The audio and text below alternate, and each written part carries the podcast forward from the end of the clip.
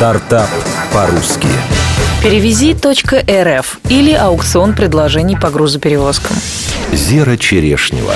Владимир Батищев был заражен идеей создания собственного бизнеса с 2010 года. Работая в крупной компании, он активно посещал стартап-тусовки с целью найти подходящую идею. И однажды ему в голову пришла стоящая – создать агрегационную систему заказов для грузоперевозок. Владимир сам написал сайт, подключил к проекту друга Григория Руданова, и в январе 2011 возможности системы «Перевези РФ» уже тестировали пользователи. С февраля 2012 сайт стал брать комиссию с заказов по принципу «чем больше сумма контракта, тем меньше процент». С мая проект вышел на окупаемость, еще год все заработанное вкладывалось в развитие сервиса. А в декабре 2013 в штате молодой компании работали уже 10 человек. Принцип системы «Перевези РФ» прост. Заказчик размещает заявку, а грузоперевозчики или частные лица, зарегистрированные на сайте, присылают ему предложение с ценой. Клиент выбирает наиболее выгодное. У всех перевозчиков и клиентов формируется рейтинг доверия.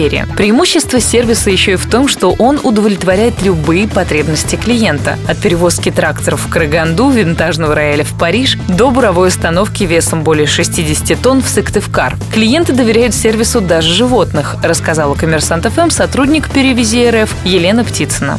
Из последнего две коровы. На последних месяцах беременности шиншила, четыре фазана. Пони ехала из Калининграда в Москву. Пять быков было общим весом две тонны. Котята в Амстердам ездили. И целый сельскохозяйственный оркестр из кур, собак, лошадь на расстоянии почти 2000 километров. Секрет успеха. Команда с самого начала наладила канал обратной связи и быстро реагировала на замечания пользователей. В итоге им удалось создать сервис, который выдает лучшие предложения на рынке.